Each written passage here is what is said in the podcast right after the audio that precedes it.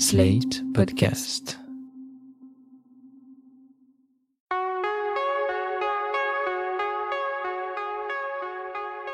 Je m'appelle Thomas Messias, je suis un homme blanc, cisgenre, hétérosexuel, et la première fois que j'ai entendu parler de Jean-Marie Bigard, il expliquait à un serveur que non, il n'était pas venu au restaurant pour faire un tennis. À la fin, il ajoutait le mot connard, c'était un peu grossier, mais plutôt rigolo. C'est d'ailleurs grâce à Bigard que j'ai compris la différence entre grossièreté et vulgarité. Si on prononce juste un gros mot, même dispensable, on est plutôt dans la grossièreté, à moins que le juron soit oppressif. En revanche, lorsqu'on se délecte d'être à la tête d'un catalogue d'histoires drôles dont une grande partie assimile les femmes à des poupées gonflables complètement idiotes ou très dépensières, là, on est vulgaire. D'ailleurs, on n'est pas que vulgaire, on est également misogyne. Il me vient d'ailleurs quelques autres adjectifs en tête, mais ceux-là, je préfère les garder pour moi. Je n'ai pas l'intention d'être grossier, ni d'ailleurs vulgaire. Vous écoutez Mansplaining épisode 21 dans la tête de Jean-Marie Bigard. Un podcast slate.fr. En février dernier, sur le plateau de Cyril Hanouna, Jean-Marie Bigard a raconté une blague sur un médecin qui, excédé, finit par violer une patiente pour lui montrer ce qu'est vraiment une déchirure. Je vous passe les détails, tous ignobles, mais pour résumer, il y est question d'une femme qu'on maintient par la force, puis d'une sodomie pratiquée à sec. Voici juste les derniers instants de ce que j'ai du mal à appeler une histoire drôle, bien que ce soit le terme générique. Je vous préviens, même sur quelques secondes, c'est très pénible à écouter. Et là, il fait. Il dit voilà, ça c'est une déchirure. Non seulement la blague est nulle, non seulement elle décrit un viol, mais en plus, elle est racontée avec une agressivité sans borne par un bigard qui hurle et éructe pour que la scène soit aussi violente que possible. Bref, c'est un moment atroce, même pour les gens qui, comme moi, n'ont jamais été victimes de la moindre tentative d'agression sexuelle ou de viol. Suite à cela, près de 1500 personnes ont effectué un signalement auprès du CSA, les réseaux sociaux se sont enflammés, et l'humoriste aurait appris début mars son exclusion d'une tournée organisée par Var Matin, en tout cas si l'on en croit ses dires car l'organisateur, lui, affirme que Bigard avait été juste approché pour la tournée, qu'aucun contrat n'avait été signé, et donc qu'aucun partenariat n'a été rompu. Mais bref, l'hiver dernier, en tout cas, il s'est passé un truc. Dans une vidéo publiée sur Twitter, Bigard a réagi avec beaucoup de colère à ce qui était en train de lui arriver, se disant notamment détruit. Je suis détruit. Je viens de prendre un coup de baramine sur, le, sur la tête. Euh, je devais faire la, la tournée euh, Var Matin cet été. 49 dates, c'était tout mon été de travail. Et je viens d'apprendre que j'étais viré, en fait. C'est un fascinant cas d'école. Il y a tout dans l'affaire Bigard. D'abord, la victimisation. Bigard est, je cite, détruit. On veut l'empêcher de raconter ses blagues, dont certaines qu'il raconte à la télé et à la radio depuis plus de 30 ans. Il ne comprend pas. Qu'est-ce que c'est que cette époque bien pensante? On ne peut plus raconter à une heure de grande écoute l'histoire d'un docteur qui sodomise sa patiente de force. Eh bien, vous savez quoi? Je crois totalement, aveuglément, à la sincérité de Bigard, ce qui ne veut pas dire pour autant qu'elle m'émeuve. Le mec a réellement le cœur en miettes. En fait, voilà comment il considère les choses. On est en train de le priver de son activité favorite, à savoir faire rire les gens. On l'empêche d'exprimer son art, on le rejette après l'avoir acclamé. Qu'est-ce que c'est que cette époque? Bigard est sincère, et c'est terrifiant, car pas une seconde il ne comprend, pas une seconde il n'essaye de comprendre. À aucun moment il ne semble en capacité de penser aux 250 000 femmes qui chaque année, rien qu'en France, font l'objet d'un viol ou d'une tentative de viol. À ces femmes dont certaines s'en remettront tant bien que mal, et à toutes celles qui, elles, seront détruites à jamais. Bigard, lui, il pense au Stade de France qu'il a rempli, à toutes les salles qu'il a fait hurler de rire, et au fait qu'on l'empêche dorénavant de donner du bonheur à son public à cause de ces quelques milliers de gens qui gueulent. C'est à peu près ce qu'il dit, d'ailleurs, dans sa vidéo de mars dernier. Je fais beaucoup plus rire les gens, euh, tu vois, que, que je les fais euh, pleurer ou que je les offusque. Hein Alors quand en avril, il revient dans les grosses têtes d'RTL après une pause, il ne raconte que des histoires relativement sages. D'ailleurs, elles font beaucoup moins rire Laurent Ruquier et ses comparses que d'habitude. Réaction. Ah bah décidément, mais sont ça reste, attends, oui, ça reste, non, mais c'est édulcoré. suffit. Eh, Eh, elles sont moi, presque vais- philosophiques. Pardon, pardon les gars, j'ai été puni et j'ai du mal à m'en remettre. Je crois Ce qu'il y a notamment d'affligeant, c'est qu'on a affaire à l'un des humoristes les plus populaires de France, et ce depuis belle lurette, et qu'à aucun moment le type ne s'est dit qu'il allait prendre un petit peu de recul pour voir si les horreurs dont on l'accuse ne seraient pas un tout petit peu justifiées. Non. Pour Bigard, puisqu'il y a des gens qui rient, c'est que ça mérite d'être raconté. Et donc, il a désormais l'impression d'être un résistant, le Jean Moulin de l'humour, qui se fait discret pendant quelques semaines parce qu'il a bobo à son petit cœur, puis qui revient remonter comme un coucou, revanchard comme jamais. Lorsqu'il annonce que Jean-Marc Pastorino, le patron de Var Matin, ne veut plus de lui pour sa tournée, voilà ce que dit Bigard. Si les maires euh, du Var veulent me recevoir, je viens et je joue pour 5 euros la place, ok?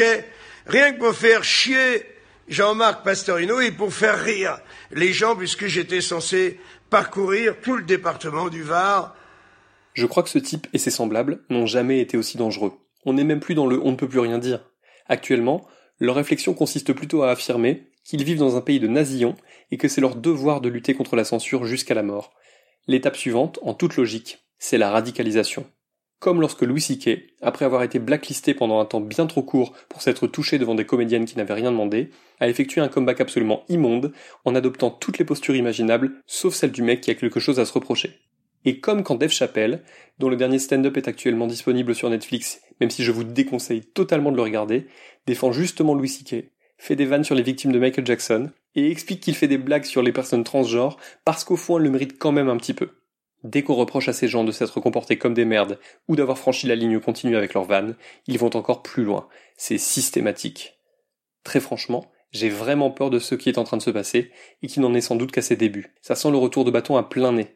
Tous ces hommes qui se sentent censurés, castrés, appelez ça comme vous voulez, ils vont forcément réagir, et ce sera violent. D'ailleurs, écoutez la dernière sortie médiatique de Bigard. C'était sur Sud Radio, le 9 septembre dernier, et il répondait à Muriel Robin, qui avait répété quelques jours plus tôt à quel point les blagues comme celle de la déchirure pouvaient avoir des conséquences désastreuses sur beaucoup de femmes, mais aussi sur des tas d'hommes, capables de se dire que puisqu'un humoriste en rit, c'est qu'au fond, ça ne doit pas être si inacceptable que ça. Les vraies femmes n'en prennent pas ombrage, il y a que les connasses euh, qui veulent avoir des couilles comme nous et être aussi cons que les hommes qui gueulent après moi. Ah, beaucoup de gens comme Muriel Robin. Là, non seulement c'est grossier, mais en plus c'est vulgaire. La différence est moins dans le vocabulaire que dans l'intention, dans le mépris et la détestation totale des personnes qui aimeraient qu'ils prennent le temps de se remettre en question.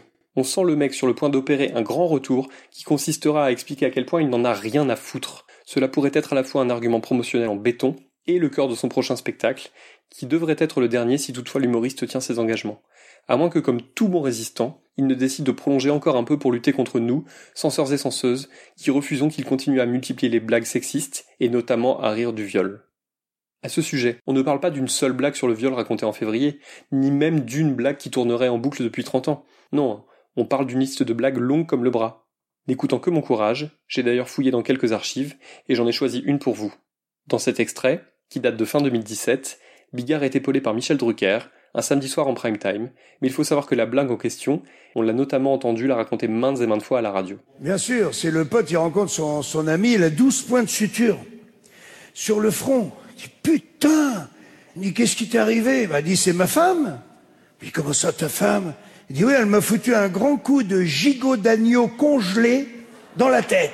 Bam On dit, la vache Mais il dit, euh, qu'est-ce qui s'est passé? Ben, Elle dit, elle ouvre le congèle, tu vois Elle se baisse pour aller chercher le gigot. Ah, je m'attends au pire. comme ça, Je elle avait- je- je m'attends au pire, là, oui. Ben, elle avait sa petite jupe Oui, rouge plissée. Oui, oui. Bon, moi, j'arrive derrière elle, hop, je retrouve sa petite jupe, clac, je commence à la prendre, elle adore ça. Et, là, elle me dit, arrête, espèce de gros dégueulasse, qu'est-ce que tu fais? Elle attrape le gigot et blam Pleine tête. Et tu dis, mais dis, pourquoi elle a fait ça? Parce que tu dis que d'habitude elle adore. Eh ben, il dit, je sais pas. Peut-être parce qu'on était à Auchan. Dans ce genre de situation, c'est aussi très intéressant d'observer les moments où le public rit ou semble choqué. Si on analyse un petit peu cet extrait, les gens n'ont pas l'air spécialement scandalisés que le mec de l'histoire pénètre sa femme sans son autorisation. Non. La seule chose qui les choque et les fait rire en même temps, c'est que ce soit dans une grande surface. Preuve qu'on a encore beaucoup de travail à faire sur le viol en général, et sur le viol conjugal en particulier. Et autant vous dire qu'on aura beau multiplier les campagnes de sensibilisation, les manifestations ou encore les collages d'affiches, qui sont des actions évidemment nécessaires et salutaires, tant qu'on n'aura pas fait le ménage en empêchant Bigard et compagnie de s'exprimer impunément face à des millions de gens, le reste ne sera que coup d'épée dans l'eau. Il faut que ces mecs trouvent sur leur chemin des contradicteurs et des contradictrices, des Muriel Robin et des anonymes, des gens qui leur expliquent en masse qu'on ne peut pas rire du viol, que les blagues sexistes ont un sens, qu'elles traumatisent des femmes et qu'elles exercent une influence néfaste sur le comportement de millions d'hommes. C'est cela que Bigard et les autres traduisent par ce fameux on ne peut plus rien dire. Et non les mecs, vous pouvez encore le dire en fait. Simplement, il y a désormais des tas de femmes et d'hommes qui sont sur les starting blocks pour vous expliquer qu'ils ne veulent plus de votre humour. En tout cas, pas de celui-là. Continuez à faire des sketchs sur les expressions ou sur la probabilité de se faire mordre par une chauve-souris enragée, mais cessez de cibler les femmes encore et toujours. Vous leur faites beaucoup plus de mal que ce que vous croyez. L'époque change. Vous êtes à la traîne les mecs. C'est à vous d'évoluer, de faire votre mea culpa, de comprendre et même d'expliquer pourquoi l'humour d'aujourd'hui doit être différent de celui d'hier. J'ai beaucoup étudié le système Bigard, et il y a quand même quelque chose que je ne parviens pas à comprendre. C'est d'ailleurs quelque chose que je n'arrive pas non plus à comprendre chez pas mal d'autres hommes, y compris ceux qui ne sont pas humoristes. Par moments, ces mecs ont l'air de savoir faire preuve d'une empathie de dingue. Par exemple, Bigard parraine des associations caritatives, et d'ailleurs il le fait sans aucun cynisme. On l'a longtemps entendu encourager les Françaises et les Français à collecter les bouchons des bouteilles d'eau, dont la revente permet à une association de financer l'achat de matériel pour des personnes handicapées. Bigard semble comprendre la détresse de ces personnes, on le sent même au bord des larmes lorsqu'il en parle, et d'ailleurs, je ne l'ai jamais entendu faire de blagues à leur sujet, même si ça a peut-être pu m'échapper. Alors comment se fait-il que les femmes victimes de harcèlement sexuel, de harcèlement de rue, de harcèlement au travail, d'agression sexuelle, de tentatives de viol, de viol ou de féminicide, où la liste est longue, ne semblent pas créer chez lui la moindre espèce d'empathie? Est-ce que ça veut dire qu'il n'y croit pas est-ce qu'il a dans sa tête un mécanisme qui l'empêche de prendre conscience du nombre de femmes qui sont victimes du comportement des hommes chaque jour autour de lui et partout ailleurs? Cette empathie sélective me rend malade parce que je n'arrive pas à comprendre comment elle se met en place dans la tête des hommes. S'il vous vient des bribes de réponse ou des conseils de lecture, je suis preneur et je partagerai évidemment tout ça sur les réseaux sociaux pour qu'on puisse prolonger ensemble la réflexion et les discussions. Un petit mot puisqu'on vient de parler d'humour au masculin de façon pas très positive. Si vous avez la chance d'habiter non loin de Paris ou de pouvoir vous y rendre dans les prochains mois, vous devez aller voir le spectacle de Laurent Siama, qui s'appelle Bonhomme, et qui joue désormais tous les lundis soirs à 21h au Café de la Gare. Ça dit des milliards de choses sur le féminisme et le fait d'être un homme, ça le fait hyper intelligemment, et en plus c'est vraiment très très très drôle. Ceci n'avait absolument rien d'un message sponsorisé. Tout ce qu'elle voulait faire, j'étais chaud, tu vois, il n'y avait pas de tyrolienne ou quoi, non. Tout ce qu'elle me proposait, c'était genre, ah, on joue à l'élastique ou quoi? Mais grave! Chorégraphie des Spice Girls? Allez! Et on ferait pas une session Polly Pocket? Si, si!